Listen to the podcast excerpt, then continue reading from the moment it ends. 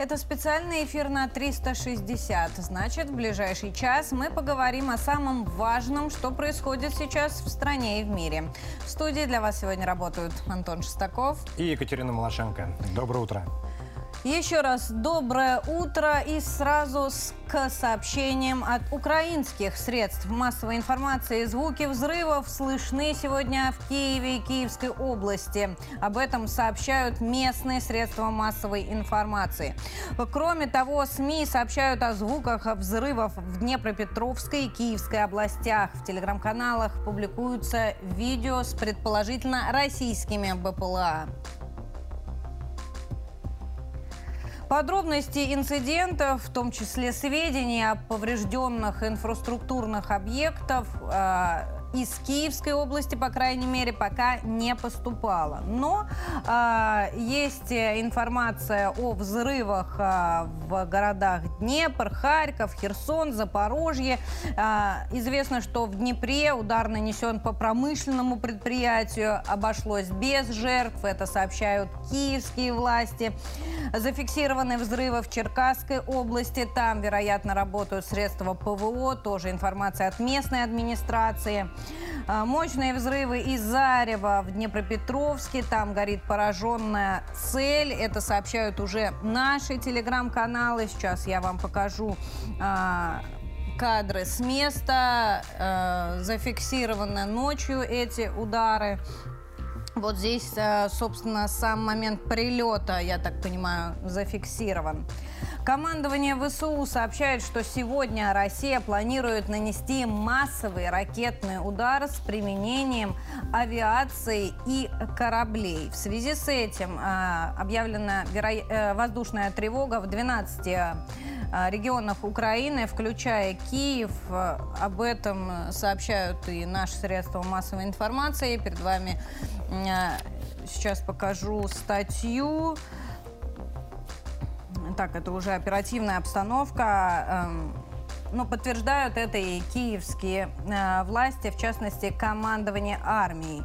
А теперь давайте посмотрим, что происходит на линии соприкосновения. Вот забегая вперед, я уже открывала эту статью. Э, это сообщение от запорожских властей о том, что ВСУ сконцентрировали здесь 40 э, тысяч военнослужащих, чтобы пойти в контрнаступление. Балицкий добавил, что российские подразделения достаточно сильны, чтобы идти вперед, но торопиться сейчас не нужно. Э, посмотрим конкретную цитату. Сейчас тревожное время. Мы знаем о скоплении украинских сил в районе Запорожья. Они готовятся к контрнаступлению. Мы ситуацию понимаем и готовимся к встрече незваных гостей. Но на самом деле готовится, готовится, но и э, про собственное продвижение наши подразделения на запорожском направлении не забывают, потому что вот э, в телеграм-каналах. Э, много сообщений о том, что наши медленно, но верно там идут вперед, именно вот что касается Запорожья. Взяты под контроль, например, дороги на Щербаки и Лобковая Каменская. Сейчас я найду карту местности и покажу вам, что происходит в Запорожье. Ну, кроме того, поступает информация об освобождении села Лобковое. Э, сейчас там проходит размери... Э, разминирование и зачистка. К северу-западу от Лобкового наши войска э, форсируют реку Янчекрак. Как известно, также провели разведку боем у села Каменское. Но в настоящий момент противник отошел от территории села и э, значит, занял господствующую высоту, откуда имеет возможность держать это село под контролем. Поэтому территория значительная часть территории по этой причине находится в серой зоне. То есть ни мы там не можем закрепиться, ни противник не может закрепиться. Но находится она как бы под контролем противника с господствующих высот, занятыми ими.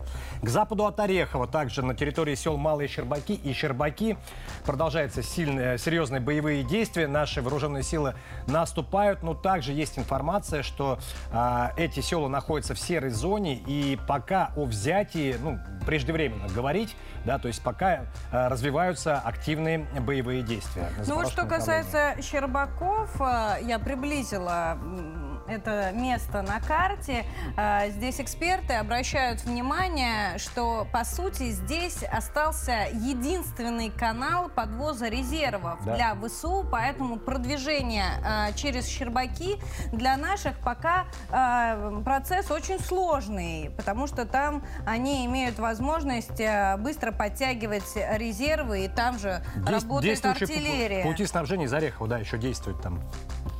Так, ну давай теперь посмотрим, что у нас в Артемовске. Из последних данных э, Пушилин заявил, что э, бойцы ЧВК «Вагнер» продвигаются вперед. Бои идут уже в кварталах. Эти кварталы совсем недавно контролировались э, киевскими подразделениями. И вот сейчас уже там идет защитка, за- зачистка музыкантов. Прошу прощения. Вот как раз здесь последняя информация от Пушилина. А, И а, также а, временно исполняющий обязанности руководителя республики отмечает, что сейчас нет какой-то задачи взять город наскоком, а нужно взять его в клещи и зачистить по образу и подобию Солидара, как говорится.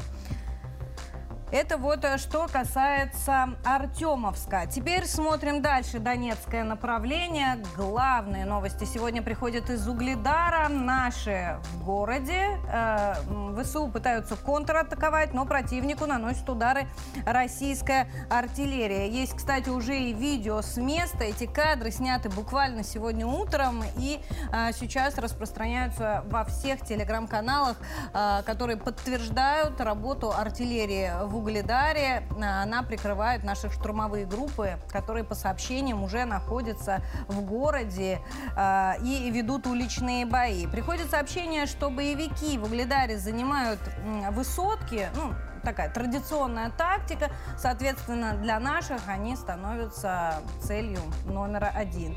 А, Эти артиллерийские дуэли в том числе идут в эти минуты, насколько известно. Мы вот следим а, за лентой и понимаем, что именно сейчас разворачиваются там эти боевые действия. Ну штурмовики наши из ДШБ 155-й бригады зацепились за южную часть дач, э, примыкающих к Угледару с юго-востока. А, Ну, известно, что с наступлением темноты противник пытался оказать сопротивление. Выдвигалась э, легкая бронированная техника э, в сторону наших позиций. Вот. Но в, в ходе стрелкового боя, боестолкновения, э, противник отступил. да. Э, Также есть э, информация, что бойцы спецназа или морпехи, пока точно сказать тяжело, э, ими были захвачены уже первые пленные в Угледаре. Э, В, районе одной из ле- из лесополос м, вооруженные силы Украины, представители вооруженных сил Украины побросали свои танки и ну, численностью даже до взвода уже отступали, бежали в обратном направлении. Было также перехвачено несколько сообщений нашей разведкой, в которых противник просит о помощи, говорит о сложном положении дел в Угледаре. Но вот, несмотря на серьезные э, потери противника, до победы, тем не менее, еще, как говорят, да, пока еще не будем да, заниматься, позволю себе выразить своей одной из любимых фраз, шапкозакидательством, да, то есть о победе будем, не будем пока говорить, да, чтобы не сглазить и не опережать события, но те- тут битва за Угледар только-только началась и в самом а, разгаре, да. Ну и вот и еще раз, да, События могут итог. развиваться буквально в течение да. нашего эфира. Мы будем следить за сообщениями на военных телеграм-каналах. Обязательно будем держать вас в курсе. А, Это все, еще раз повторю, неофициальная информация. Она приходит от военкоров, от самих бойцов, а, от телеграм-каналов. а, Но, тем не менее, мы с вами опираемся на официальные сводки Министерства обороны. Пока про Угледар в них нет ни слова. Будем ждать, как, будет, как они оценивают ситуацию. А пока что имеем на данный момент, проанализируем.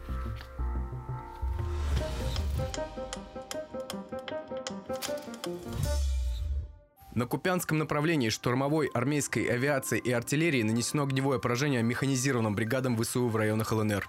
Также в районах населенных пунктов Альшана, Берестовое Харьковской области и Новоселовская Луганской Народной Республики пресечены действия семи диверсионно-разведывательных групп Вооруженных сил Украины.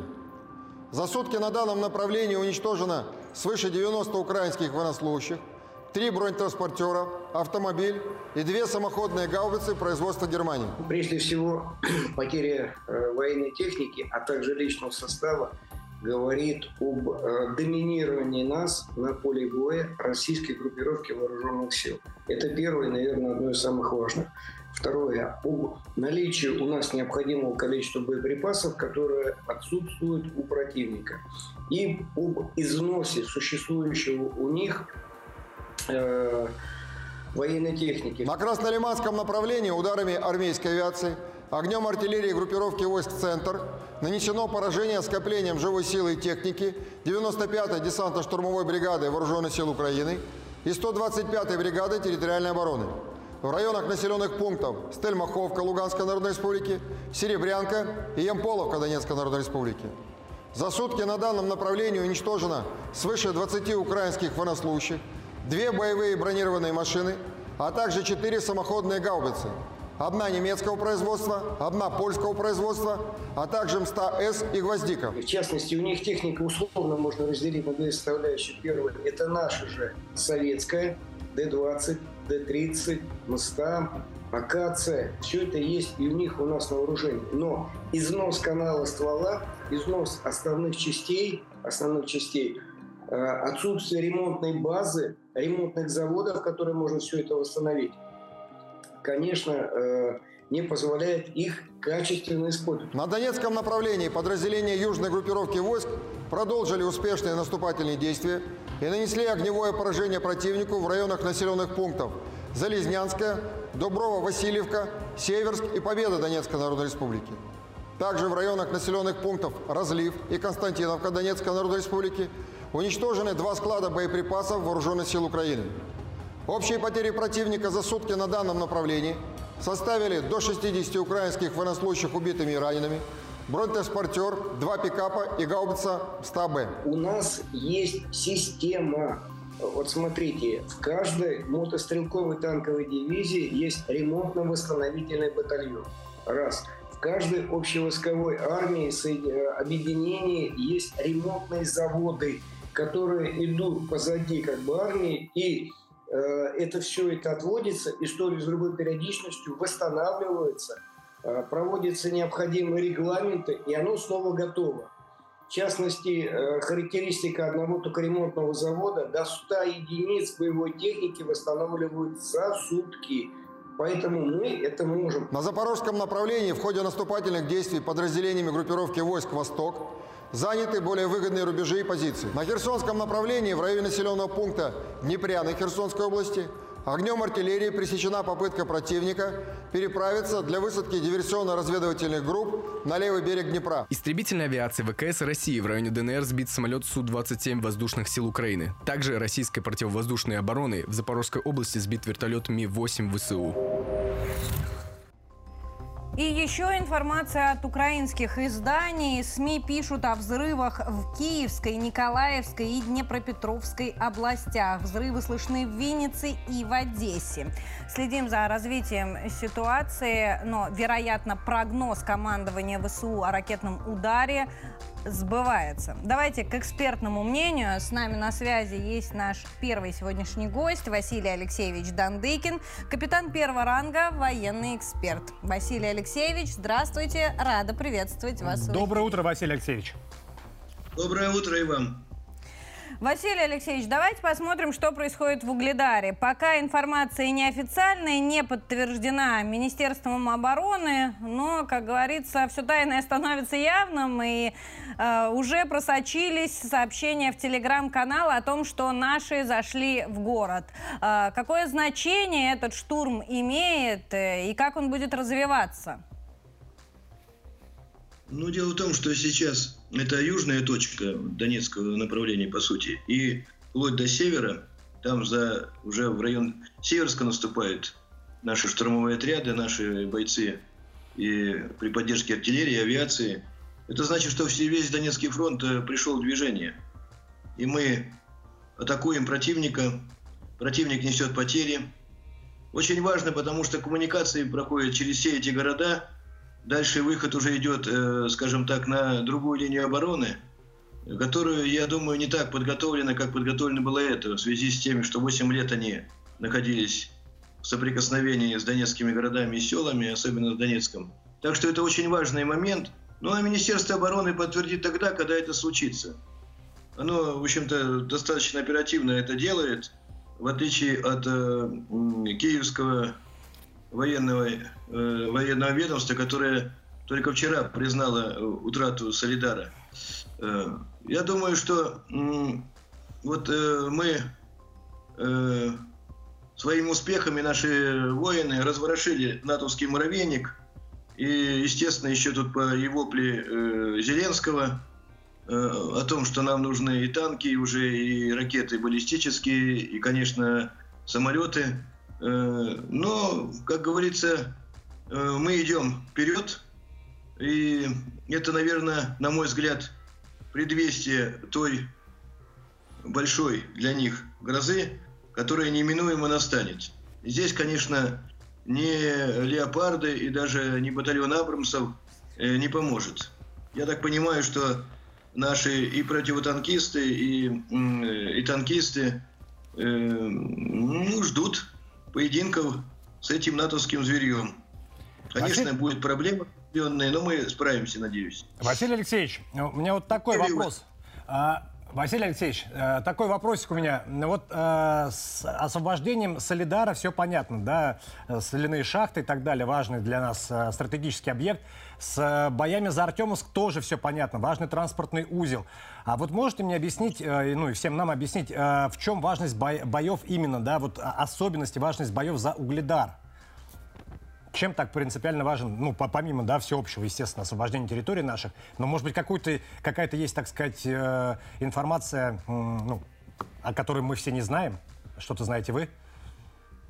Ну, понимаете, я уже сказал, что э, здесь, на этой оси, которая находится, вот если брать с севера, от Северской ниже, каждый город, э, как опорный пункт противника, имеет свое значение – это позволит э, наступать на других направлениях. Уже я имею в виду э, после освобождения и ДНР.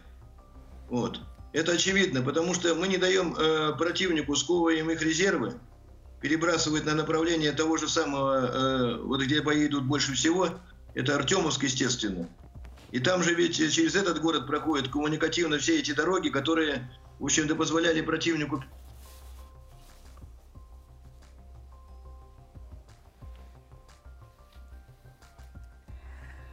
У нас э, небольшие технические проблемы с Василием Алексеевичем. Надеюсь, что восстановится связь. Вот подсказывает аппаратная. Василий Алексеевич, слышите нас?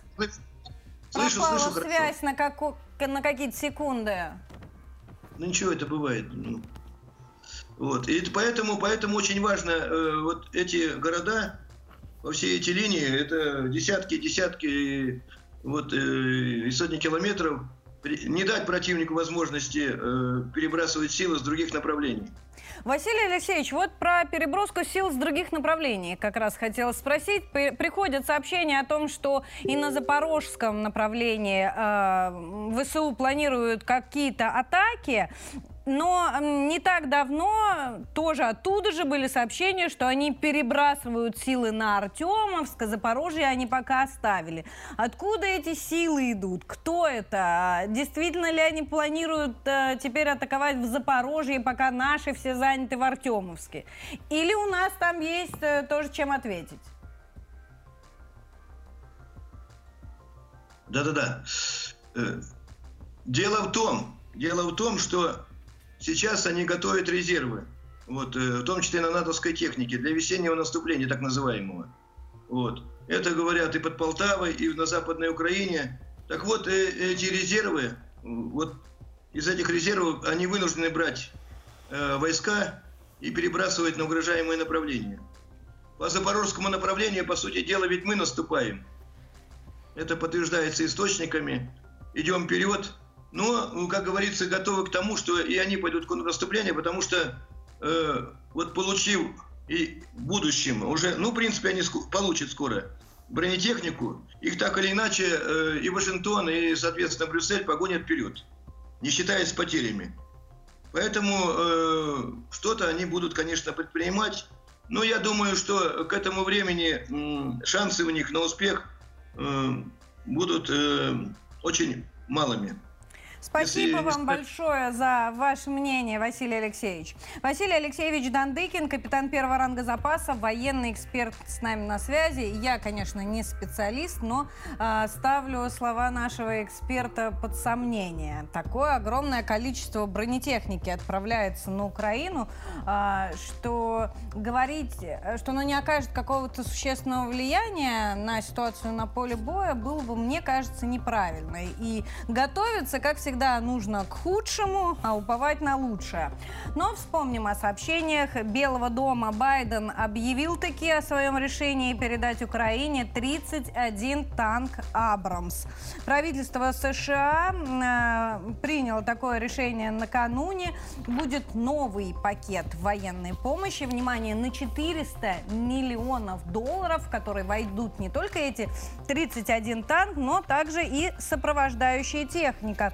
Э, речь здесь идет, смотрите, о ремонтных машинах, которые тоже отправятся э, вместе э, с танками на Украину. А, также будут машины включены для эвакуации, транспортные средства поддержки и снаряжения. В эти 400 миллионов входит и обучение украинских военных обращению с танками. «Абрамс» пройдет, которая, кстати, на территории Соединенных Штатов. А, отсюда делаю вывод, что а, украинским подразделениям придется отправляться в Соединенные Штаты учиться, а потом вместе с танками только приезжать, и поэтому это займет, ну, как минимум, несколько несколько месяцев.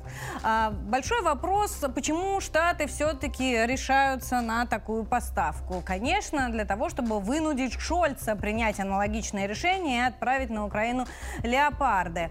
А, но здесь дело не только в том, а, что Шольц должен сам поставить, разрешить другим странам Европы поставлять немецкие танки, а в том, чтобы разорвать дипломатические отношения между Россией и Германией. Ну, это такой последний шаг Штаты вынуждают Шольца а, пойти на эту эскалацию, и теперь Германия реально рискует разорвать все связи с Россией, хотя, да, официальной информации ни от нашего МИДа, ни от Кремля, а, что мы прерываем какие-то контакты, не было, но, тем не менее, безусловно, отношения ухудшатся, и Германия таким образом вообще теряет какой-то суверенитет и собственное мнение в Европе и попадает в полную зависимость от Соединенных Штатов, к чему они и стремились. А танки это, ну, для прикрытия. Я вот, например, считаю, что эта операция филигранно э, американскими дипломатами проведена.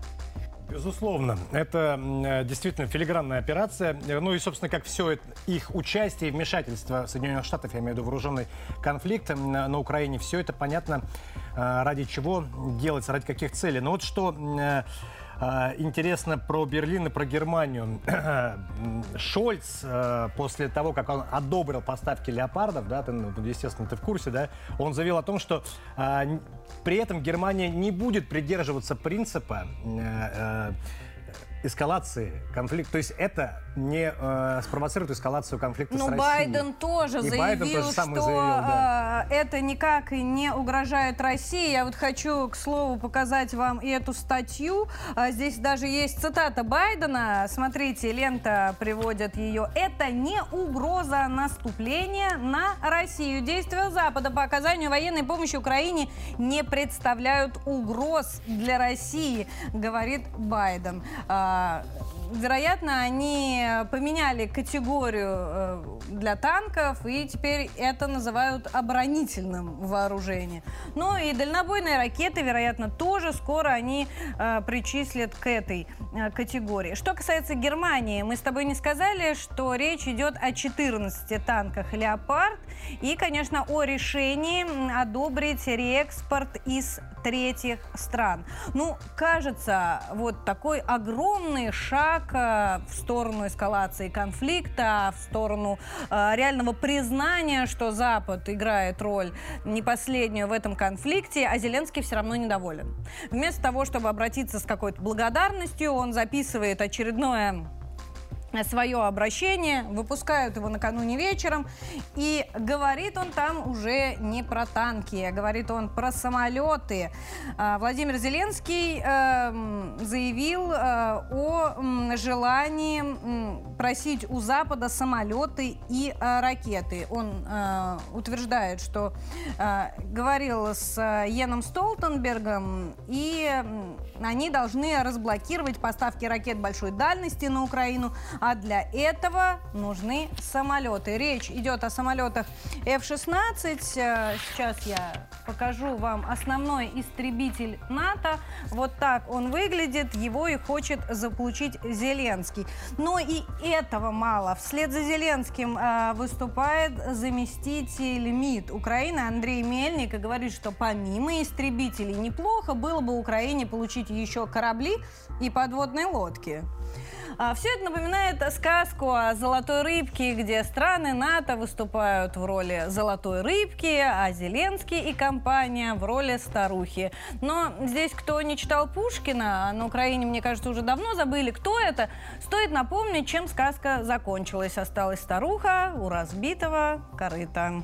Ну вот Шольц, кстати, э, к слову о э, просьбах попрошайничестве, вернее, правильно будет сказать, кораблей, самолетов и всего остального, уже заявил, что не боевые самолеты, не солдат э, Германии Шольц отправлять на Украину не планирует и не собирается. Ну, здесь, конечно же, стоит оговориться. Они то же самое заявляли и про танки. Никогда и, и в жизни мы этого не сделаем, чтобы немецкие танки вновь смотрели в сторону Москвы в сторону России. Вот. Но, тем не менее, это произошло. Поэтому э, то, что эти заявления о том, что никогда не отправят боевые самолеты и солдат немецких на Украину, я бы поставил под сомнение его. Вот уже в связи с этими со всеми обстоятельствами я бы уже сомневался в этих громких заявлениях. А, ну, э, подобную цитату Шольца я видела, но также видела и заявление правительства Германии. И чиновники говорят, что в будущем немцы могут рассмотреть отправку Киеву самолетов это заявление Бундестага, которое сделано как раз после обращения Зеленского. Э, рискну предположить, что вслед за требованием э, господина Зеленского и американские производители истребителей F-16 заявляют о том, что они наращивают производство. Там прямо в этом заявлении, конечно, не говорится, что все это для Украины, и вообще американским производителям запрещено поставлять истребители Киеву, так как они не входят в страны НАТО. Но, тем не менее, они могут поставлять, э, соответственно, членам Альянса, а те, в свою очередь, могут отдавать самолеты э, Киеву. Естественно, они получают новую технику, а та, которая стоит у них на вооружении, можно отправить э, киевскому режиму. Что касается самих Соединенных Штатов, э, то э, они э, очень дипломатическую, такую хитрую позицию по этому вопросу заняли. США тоже не отказываются от обсуждений других видов вооружений, которые могут пригодиться Киеву. А Байден, я напомню, заявил о том, что скоро Киев планирует наступление. Штаты внимательно контролируют эти операции, не дают заданий, куда именно должны наноситься удары, но поощряют желание Киева вернуть э, себе освобожденные России территории. Вот такая сейчас задача стоит перед Киевом. Рискну предположить, что Штаты ее ставят, потому что ну, нужно как-то оправдывать, в том числе оправдывать перед а, западным миром, европейцами, американцами, соответственно, что помощь вся эта уходит не в никуда, а какой-то результат от этого есть. Выхлоп, простыми словами. Ну, э, то, что э, Запад и, в частности, США заявляют о том, что они не советуют украинцам и киевскому режиму, а, куда наносить удары и как действовать, это, конечно же, голословное заявление только для прессы, для, э, э, так сказать, мировой общественности. Давно уже известно всем, это общеизвестный факт о том, что спутники следят за э, направлением, за развитием боевых действий, они подсказывают, как что происходит на линии фронта, куда наносить удары проще, легче и удобнее и так далее. Это, это ведется уже с самого начала, ну, не, может быть, не с самого начала СВО, но а, не первый месяц, так, так скажем. Поэтому здесь это, ну, прямо говоря, откровенная ложь со стороны Соединенных Штатов, что они не принимают участие. Ну, а к разговору о, о наращивании вооружения, а, вот в США заявили, что в 6 раз э, увеличит производство артиллерийских снарядов для поставок на Украину. Это официальная информация. Э, об этом пишет, вот, кстати говоря, Нью-Йорк Таймс. И в основном речь идет о 155 миллиметровых э, калибров 150, 155 миллилитров, миллилитров наиболее э, миллиметров, вернее, наиболее широко используемых на Украине. Ожидается, что через два года производство этих снарядов э, в Штатах вырастет до 90 тысяч единиц в месяц. Да? Вот сейчас, для понимания, их производят 14, ну 14 с половиной тысяч Я так понимаю, именно эти снаряды используются в гаубицах М77, да, да, да, которые да. они используют для нанесения ударов по гражданским Донецк, объектам. Да, по, по, Донецк, да, Луганск, да, по, по гражданским. Ну, а они больше э, по-другому-то воевать не умеют.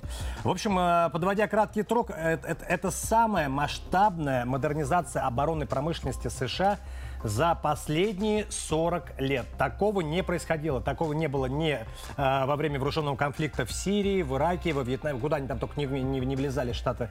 Вот такая модернизация впервые за последние 40 лет происходит. Ну, собственно говоря, э, к чему все это происходит. Ведь э, накачивание Украине, Украины танками э, происходит тоже, вот именно сейчас, выделение э, леопардов Германии, да, Абрамс Америкой. Э, по, по, почему это происходит? По, поскольку в Полтавской области, э, заявили ВСУ, командованием ВСУ формируется новая механизированная бригада в Полтавской области Украины. И э, штатом этой бригады предусматривается комплектование... То есть танков еще нет, а, а они люди, уже комплектуют. Они да, уже именно есть. так. Именно, они знали прекрасно, что будут танки, нужно было просто для этого подождать какое-то время. И вот сейчас они формируют э, бригаду, э, которая э, предназначена именно для работы на зарубежной технике военной. Давай вернемся чуть позже к западному вооружению. У нас есть оперативное сообщение с ленты новостей. В Киевской области нанесен удар по неподтвержденным данным по э, Киевской ГАЭС. На фото, вот сейчас покажу вам, предположительное э, повреждение территории ГАЭС. Но э, напомню, да, что еще утром, когда была объявлена воздушная тревога, было принято решение о сокращении энергопотребления, то есть свет в, Ки... э, в украинской столице отключили. Ну а теперь давайте к экспертному мнению. С нами на связи Сергей Александрович Марков, политолог, общественный деятель, кандидат политических наук. Сергей Александрович, здравствуйте, рад приветствовать. Доброе утро, Сергей Александрович.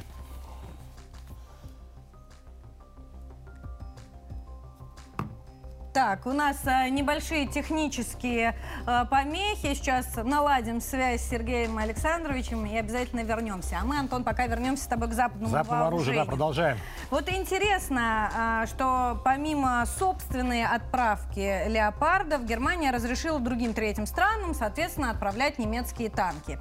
И не все ведь согласились. Ну, там сначала речь шла о 12 странах, которые первые выступили с инициативой, что они готовы к ним кто-то присоединяется, а кто-то отказывается участвовать вообще э, в этом процессе. Э, что касается конкретного, вот Канада обещает отправить на Украину 5 своих леопардов.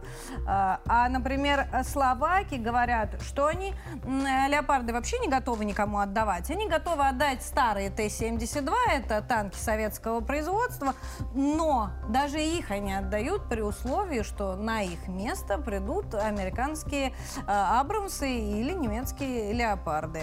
Э, то есть так просто участвовать э, в этом процессе они не хотят. Все хотят компенсации. Подобного мнения придерживаются и в Норвегии. Они заявили, что готовы отдать свои танки, но взамен на новые. И без точного уточнения количества этих танков столько будет э, разговоров, потом один танк норвежцы такие э, по лесам отправят э, на Украину. Ну что, Сергей Александрович Марков готов с нами выйти на связь? Нет, пока нет да, такой ну... возможности. Швеция также не исключает поставку Украине танков своих. Вот об этом сообщают шведские СМИ. Это я к разговору, да, о том, что коллективный Запад собирается передать Украине в ближайшие недели сотни единиц бронетехники, в том числе и танки. Значит, подготовлено около трех тысяч э, единиц техники.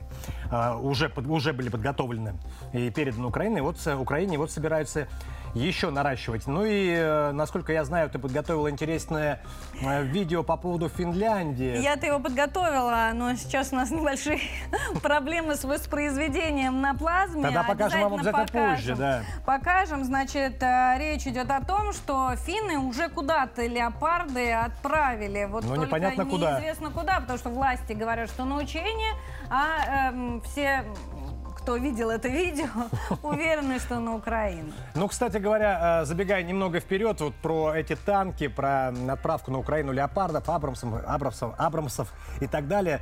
А, Вот есть уже многие эксперты военные говорят о том, что э, все эти танки, ну, то есть плохо подходят так по большому счету они плохо подходят для, э, значит, на дистанции короткого дальнего боя тех- а, по, по своим э, техническим характеристикам. То есть исследования показывают, что на Украине а, 55% те- территории это закрытая местность. И э, э, с дальностью прямой видимости, ну, не более 500 метров. Поэтому э, броня этих танков, она заточена под дальность более высокую, да, более удаленную. на Антон, не 2000 забегай метров. вперед. Я знаю, что мы сегодня будем Поговорим сравнивать, сравнивать американские, немецкие и наши танки, но чуть позже. А, Нам подсказывают, что связь с нашим экспертом Сергеем Александровичем Марковым удалось восстановить, а значит, давай передадим слово знающему человеку. Сергей Александрович, рад вас приветствовать в эфире. Да, здравствуйте. Доброе Извините, утро, Сергей прервалось. Просто не выдерживает батареи, батареи такого огромного количества детей. У меня, по-моему, лондонские таксисты уже мой голос, наверное, узнают, я думаю. Это приятно, что нас и в Лондоне смотрят. Сергей Александрович, ну, вопрос-то напрашивающийся. Вот 30 танков от э, Америки, 100 танков от Европы, а, какое-то время там на обучение, кто-то доедет, кто-то не доедет. Ам, С политической точки зрения, какой вес у этой военной помощи? Значит, э, здесь э, несколько моментов. Во-первых, это э, мировая новость номер один. Вот эти два дня, вчера, сегодня. А, Значит, просто шторм такой, так сказать, информационный. А, Связан он а, не с военными вещами, а как-то более с политическими, потому что это значительно большее включение западных стран в войну против России. То есть мы-то знаем, что это на самом деле не Украина ведет войну с Россией, а западные страны НАТО, которые оккупировали Украину, подчинили се- себе Украину, сделали украинцев своими рабами, а, и гонят а, бичами этих рабов, бичами пропаганды, гонят этих украинских рабов на войну с Россией, а сами это воюют они. Но сейчас это все больше и больше становится как очевидным, так сказать, миру. Это во-первых. Значит, во-вторых, а, это очередной как бы этап по пути эскалации. И э, все спрашивают, ну вот а есть ли какой-то такой вот этап на пути эскалации, когда Россия тоже ответит эскалацией? Эскалация ответит не по Украине, а по э, вот этим членам НАТО, которые, собственно, воюют с Россией. Будет ли какой-то удар России по этим странам? Вот все спрашивают. А Это главный такой вопрос. Сергей Александрович, Ну- но ведь буквально накануне Байден заявил, что они не боятся угрозы со стороны России. И, мол, нет никакой вероятности, что русские будут бить по странам НАТО. Так он а, потому это и, и сказал, что Потому все что все волнуются. Да, понимаете, все волнуются, спрашивают. Потому что, ну, все вот эта логика красных линий, она, так сказать, многократно как бы нарушена, но она, тем не менее, какая-то есть. И все спрашивают, ну, слушайте, Запад уже так далеко зашел, а есть вообще где-то красные линии какие-то, после которых Россия может начать а, а, реально а, удары по Западу?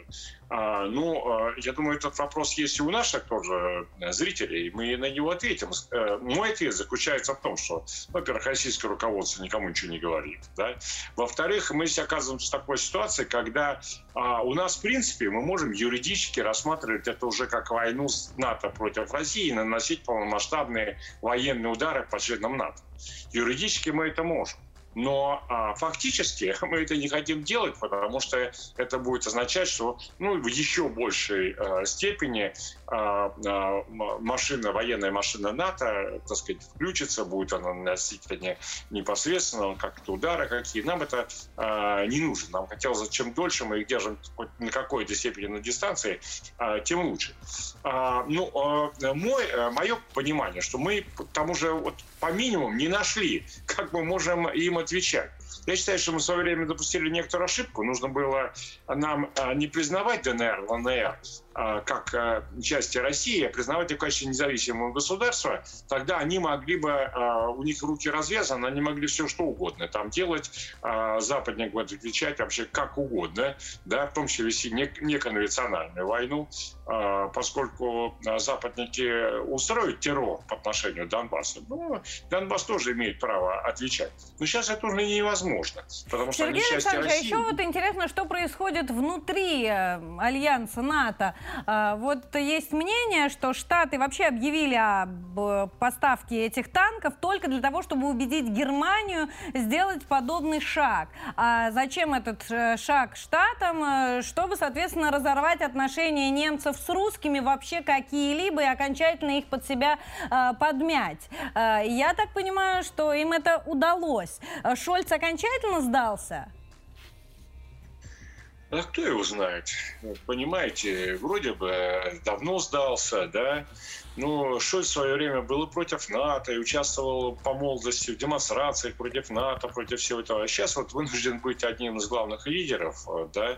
А, поэтому, что в душе, трудно сказать. Но а, нам а, душа Шольца имеет э, меньшее значение, чем то, что Германия не является независимой страной. И, кстати, вот Путин вчера об этом сказал. Ну, она оккупирована, по сути дела, американцами. Американские войска, ну, там не только войска, Америка. Средства массовой информации контролируются полностью американцами, они любого там затравят.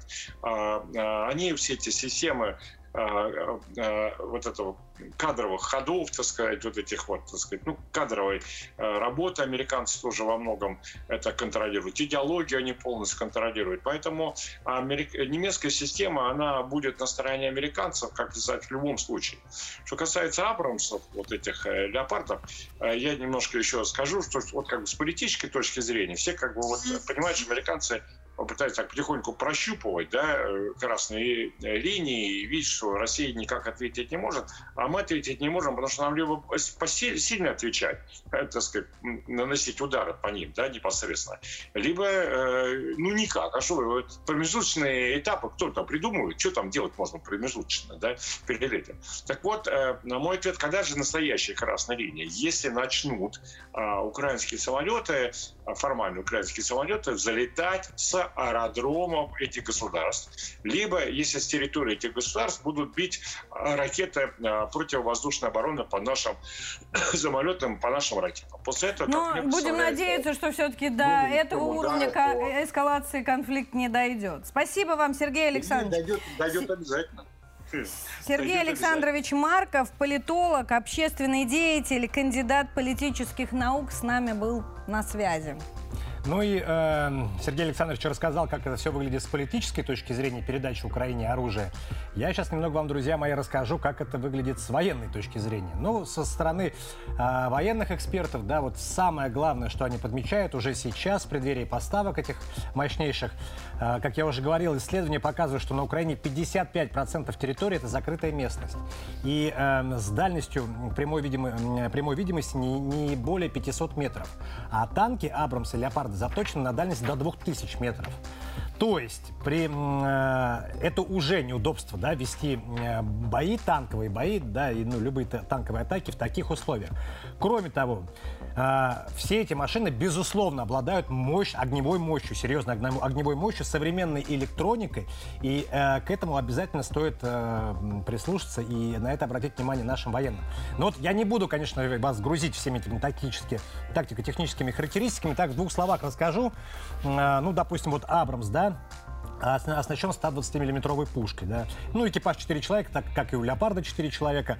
А, достоинство, главное достоинство «Абрамса» — это навигационная система и система опознавания. В последних моделях да, они по максимуму оснащены электроникой, в том числе тепловизорными камерами. А, ну и, э, естественно, Абрамсы хорошо себя зарекомендовали в Афганистане и в Ираке.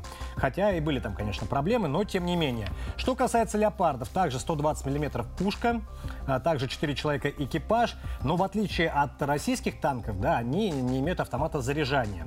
Ну и э, также есть тепловизоры и точечное орудие, да, экипаж 4 человека, как я говорил.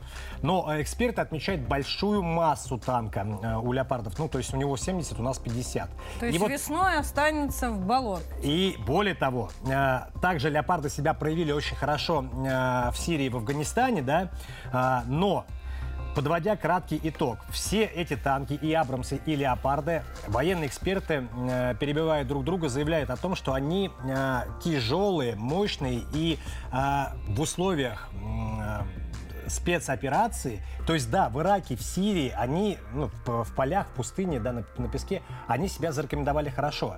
Вот, но в условиях спецоперации в погодных условиях, я имею в виду, они на, на голову будут проигрывать. Но здесь нашим... нужно сделать акцент на том, что приедут на Украину, они если и приедут, то как раз а, в самое такое сложное Слякоть. для Саму, танков время. Да, и вот эта пословица э, «легендарные танки грязи не боятся», как раз вот она Это не относится. Наши. Это про наши, да, к ним она не относится. Потому что наши-то прошли огонь, воду и медные и трубы. самое главное, СВО. Потому что в этих именно условиях э, их и создавали. Но не только наши танки будут противостоять западным. У нас разработано особое эм, оружие, что ли, можно так выразиться, против западных эм, единиц бронетехники. И сейчас буду рассказывать про робот робот-маркер. Э, он уже разработан, сейчас идут испытания, отправится он в зону СВО в феврале и сможет он справиться в том числе с западной техникой, как с Абрамсами, так и э, с леопардами. Э, дело все вот в том, что эта маленькая машинка может автоматически определить технику противника. Он выбирает цель, определяет, что это за танк, квалифицирует его, выбирает соответствующее вооружение, этим занимается искусственный интеллект, и атакует, э, соответственно, нужным огневым средством, например, противотанковой ракетой. Ну, прям сейчас терминатор. Идут, прям терминатор. А, сейчас идут испытания на полигонах, э, отмечают разработчики, но уже в феврале первые образцы будут поставлены в зону спецоперации. Сначала поработают, потренируются, ну и дождутся э, западных жертв, так скажем. Ну что, друзья, а мы идем дальше, следим за развитием ситуации в режиме реального времени. И сейчас самое время почитать ваши комментарии. Слово «аппаратный». А, Андрей Бабков с нами на связи. Самые интересные ваши высказывания он уже собрал. Привет, Катя, спасибо. Подготовил для вас международный блок по комментариям. Канада, значит, у нас рассматривает возможность передать Украине 4 или 5 танков Леопард-2. Но окончательное решение пока что принять не могут. Также к этим поставкам хотят присоединиться Финляндия и Нидерланды. Ольга Островская написала в группе 360 в Телеграме 4 танка со всей Канады, видать, украинцы на выдаче сидят.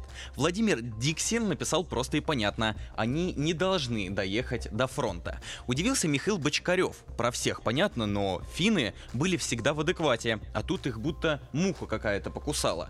А вот Давид Немов негодует. А что насчет красной линии, пишет Давид, или уже не актуально? Может уже пора что-то менять?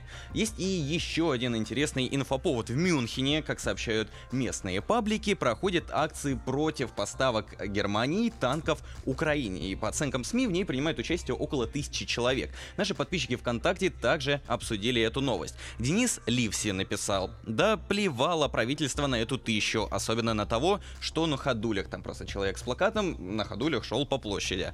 А, надеждами пропитан комментарий Марии Власовой. Написала, дай бог, чтобы их услышали. Политики гнут свою линию, а люди не хотят страдать. Люди хотят жить. А вот что пишет Алина Рамазанова. Маловато, но все равно спасибо им за сохранившиеся мозги с таким накалом русофобской пропаганды и истерии. Ну и не могу оставить без внимания интересный факт от Дмитрия Стройна. Он написал, если кто был в Мюнхене, тот знает, что на Марин-Плац этих демонстраций за и против всего на свете по три на дню.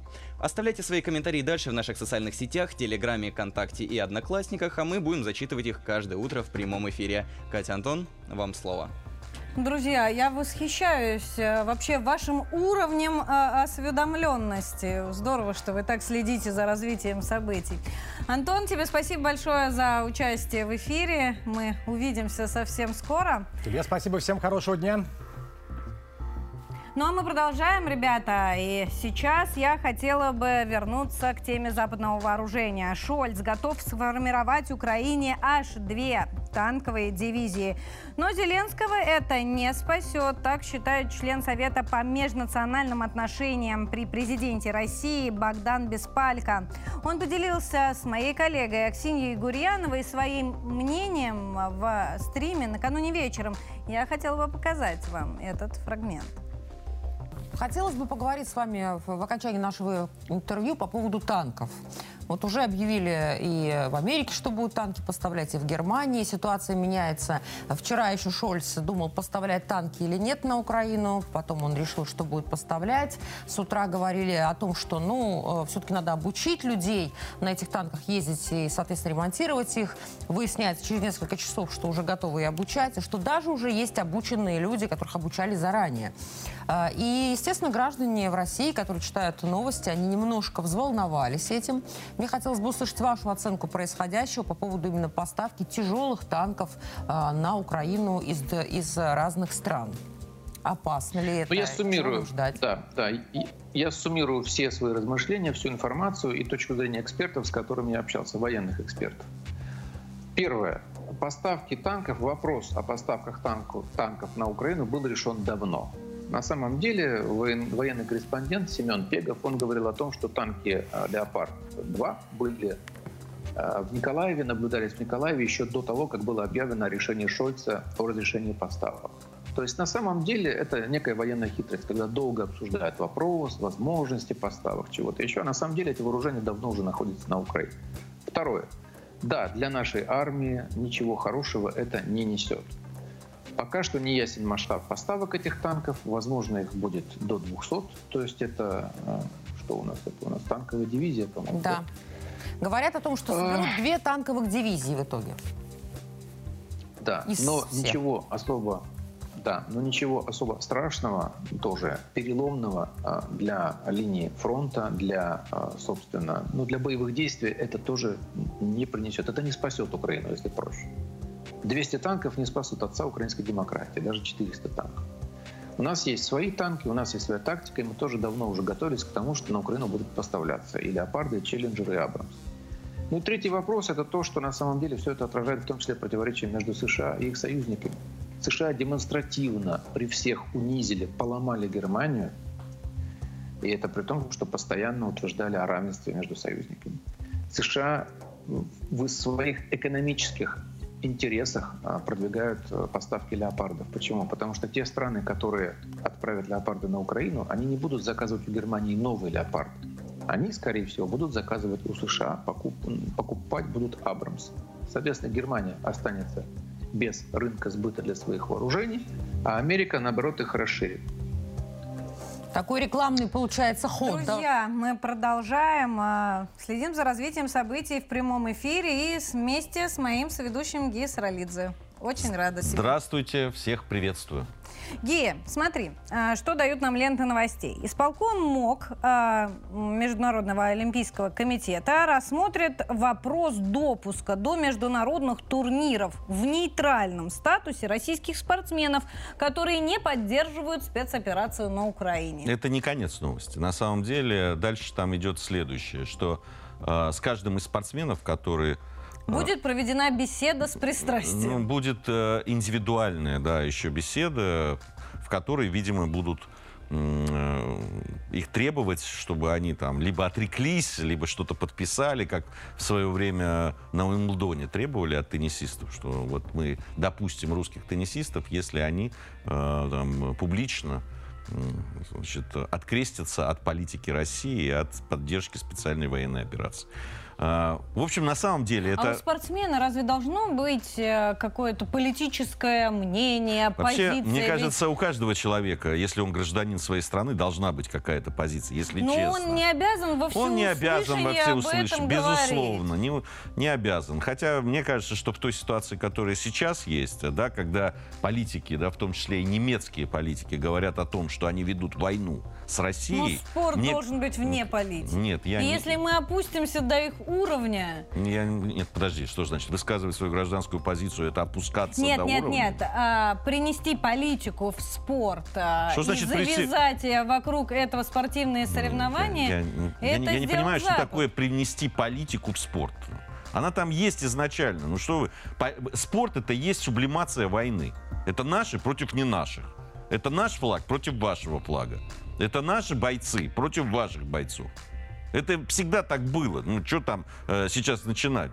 Да, в спорт э, бывают там благородные проявления, бывают ужасные проявления, всякие, как в жизни. Но э, то, что сейчас происходит, надо понимать, это, э, это часть унижения страны. Часть унижения страны. Мы еще недавно воспринимали э, э, выступления наших олимпийцев без флага и без этого как унижение, как оскорбление. Большинство граждан России это воспринимало так. Да, были те, которые, ну, в основном связанные со спортом, которые говорили, спорт, это спорт, там, все готовились всю жизнь, там, и так далее. И вот поэтому они должны выступать. Пускай они выступают. Да, пускай выступают без флага, без этого. Нет ни одной копейки государственных денег не должно быть потрачено на их выступление. Пускай выступают за свои. Пускай едут, со- готовятся сами, э, оплачивают свои тренировки и так далее. Если они не имеют отношения к стране и к народу, значит, э, они не имеют отношения. А сейчас к этому вот, да, выступление без флага и, значит, э, без флага, без- ну, вообще без государственных символов прибавляется еще вот эта вот история с тем, чтобы, значит, они должны еще покаяться. Ну давайте, да, действительно, ну они же готовились. Они всю жизнь хотели выступить на Олимпиаде. Поэтому пускай они выйдут и скажут, что они не согласны. Но если они что, не согласны, значит, у Бандере слава и так далее. Ну давайте, на колени пускай еще встанут перед Олимпийским комитетом и перед всеми, кто от них этого требует. Мы этого хотим. Это будет, это будет э, то, что мы хотим от спорта. Может быть, мы все-таки хотим гордиться этими людьми, которые выступают от имени, э, от имени нашего государства. Я, у меня жесткая абсолютно по этому поводу позиция. Думаю, что у, у большинства наших зрителей еще более жесткая, чем я. Какой у нас выбор? Не ехать на Конечно. Олимпийские игры или бороться за то, чтобы мы поехали и нас там уважали? Слушайте, ну давайте честно. Для того, чтобы бороться, нужно иметь какие-то рычаги. У нас нет. Ну, а где? У нас людей в олимпийских комитетах, в главных в его, э, значит, этих э, э, комитетах это нету. У нас нет э, э, людей, которые там возглавляют более-менее там серьезные э, э, федерации, которые могли бы э, те каким-то образом противостоять. Но ведь э, российская сборная, что на летних Олимпийских играх, что на зимних, всегда одна из самых сильных. Ну. Это эм, зрелищно в первую Так а очередь. почему и они не ду- только для русских болельщиков, но и для западных тоже. Так слушай, они вот этим предложением, они хотят и рыбку съесть, и на велосипеде покататься, понимаешь? Они предлагают, значит, они хотят, чтобы сильнейшие спортсмены из России принимали участие, потому что все равно будет понятно, что это русские спортсмены, и будет вот эта вот, а, значит, интрига, которая им нужна для того, чтобы бабки зарабатывать, понимаешь? И хотят, чтобы еще при этом унизить Россию. Они специально на эту распорку ставят наших спортсменов. Да, конечно, им хочется выступить. Да, им хочется э, э, принять участие, им выиграть Олимпиаду. Может быть, это единственный шанс в их жизни. У многих это действительно единственный шанс. И поэтому их ставят на такую вот вилочку. Хочешь? Тогда вот покайся за страну. А, Я еще хотела поднять тему вчерашней истории в Австралии э, с Ну, флагом э, на матче э, Новака и Андрея Рублева. Э, вот видео распространяется в э, телеграм-каналах. здесь как раз болельщики с э, российскими флагами. Да, там рядом с вот этим человеком, у которого на майке Z, это отец э, Джоковича, который в конце говорит о том, э, да здравствуют русские. Уже, э, э, значит, австралийский э, вот этот... Э, э ну, там, видимо, люди, которые в руководстве э, турнира, они уже предупредили Нок, э, Джоковича и его отца, что ни в коем случае нельзя использовать теннис для продвижения политических. Ну вот э, федерация, тем не менее, Австралии предупредила и самого Джоковича, вот я сказал, и его да. отца, что ай-яй-яй, тогда Да, нельзя. что нельзя продвигать политические э, значит, лозунги. Да здравствует русские, а что тут такого? Может, нравится человеку русский? Где здесь политика? Ну, раньше же можно было болеть за русских на соревнованиях. Да. Теперь даже болеть, получается, нельзя. Нельзя. Русские плохие, понимаешь? Вот. Им нельзя выступать. Если, если, им можно только хорошим русским, которые скажут, что они ненавидят свою свою страну и свой народ. Ох, а, не хочется заканчивать эфир на этой ноте, но подсказывает да не надо. Слушайте, мне ребята, аппаратно, воин... что у нас одна минута осталась, друзья. Я искренне верю в то, что нам все-таки удастся найти те самые рычаги, о которых Гия сегодня говорил, чтобы воздействовать на Олимпийский комитет и добиться участия, не просто участия, а уважения к нашим спортсменам на Олимпийских играх. Это действительно для многих единственный шанс. А, а флаг и гимн им в помощь. Мы с вами, ребята, удачи в вашей борьбе. Оставайтесь на 360. Thank you.